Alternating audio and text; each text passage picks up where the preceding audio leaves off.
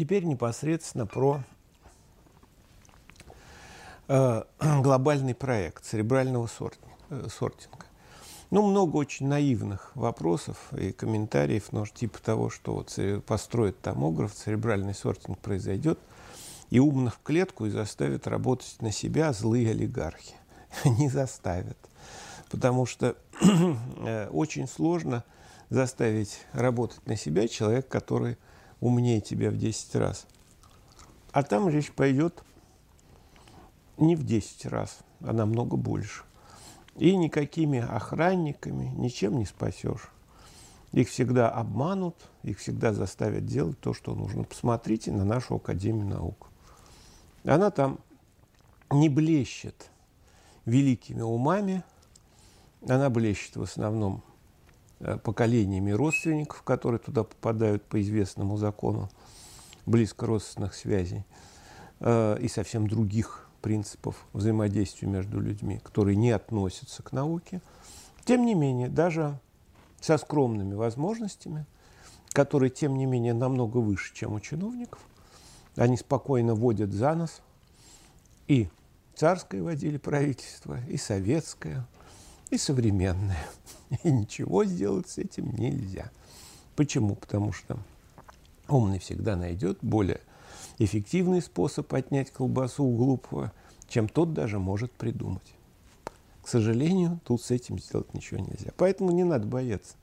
Речь идет не о том, что умный лучше ворует – да, конечно, умный среди дураков будет воровать очень хорошо. Но если умных среди умных, он будет воровать так же, как все. Но главное не в этом. Главное то, что будет произойдет смена отбора, которая не построена на системе контроля. Ну, как все представляется всем всегда? Ну, то, что давайте построим идеальное общество, посадим хороших умных и будем всех контролировать. А контролирующие органы будут контролировать с другими контролирующими органами. И так до бесконечности. В результате чиновников скоро станет больше, чем население, которое хоть что-то производит.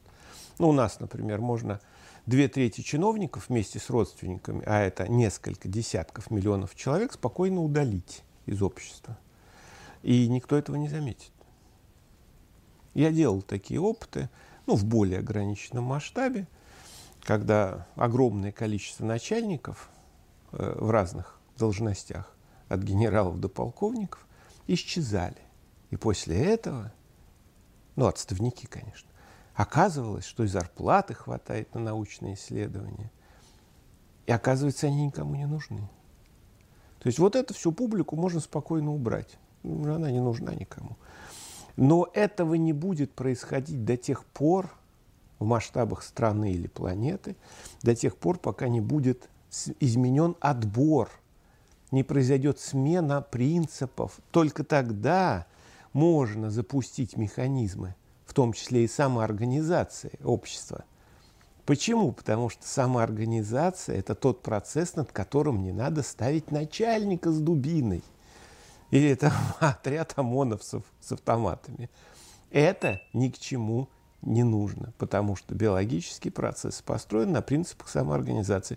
Чуть-чуть можно изменить принцип самоорганизации, и умные окажутся наверху, а дураки внизу. Я имею в виду социальной лестницы. И никого не надо казнить, потому что это бесконечные вопли слабоумных пацифистов, которые начинают кричать, вот Савельев придумывает общество, в котором, значит, будет жестокость, какой-то просто какой-то ужас, ужас. Ребятки, не будет никакого ужаса, вы просто будете заниматься тем, к чему приспособлен ваш мозг. Но если он ни к чему не приспособлен, будет заниматься любимым делом. Есть пить и размножаться, потому что у нас, к сожалению, мозг так изменчив, что мы не можем наследовать лучшее качество – Поэтому те, кто ни на что не способен, мы посвятим их любимому занятию. Я знаю очень многих людей, которые ни на что не способны, только способны красть, есть и размножаться. Все, больше ничего. Ну и замечательно, пусть этим занимаются. Единственное, что не дать, не дать давать возможности красть у всех вокруг. То есть нужно как-то ограничивать этих людей. И это очень легко сделать, потому что, еще раз говорю, интеллектуальными э, какими-то особенностями они не обременены а обременены, обременены желанием размножаться и жить за чужой счет. Дайте им эту возможность. Не надо их никак использовать, а будет только вред. Пусть они размножаются, их дети из-за изменчивости мозга вполне возможно будут пригодны для чего-то. Это обойдется дешевле, чем держать милицию, ловить, сажать их, там, судить и прочее, прочее. Их надо создать условия. Пусть делают то, что умеют. Но умеют только размножаться и трепаться. Ну, отлично. Им пивную и, значит, место для репродуктивных утех. То есть, иначе говоря, никакого кодекса, за которым надо следить, кодекса человека, как некоторые мне пишут, не будет. Да это и не нужно. Потому что умного от дурака отличает то, что он понимает масштабы самоограничений. Что можно делать, что нельзя. Ну, нельзя за кусок хлеба там обворовывать соседа. Ну, это никак. То есть суть, суть глобального проекта на самом деле – это самоорганизация, которая построена на биологических принципах, но в основе идет небольшое изменение. Эти принципы дают превалирование, то есть преимущество людям, которые носители этого самого здравомыслия, хотя бы здравомыслия. Я не говорю про гениальность, одаренность и талант.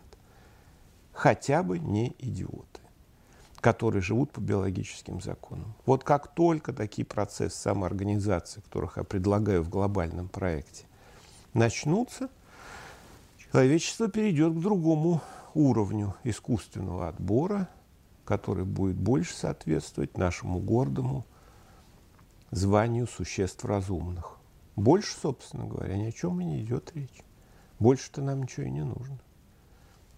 Так что читайте книжки. Теперь даже вот на родных языках про наш мозг и получайте от этого удовольствие. На этом до свидания.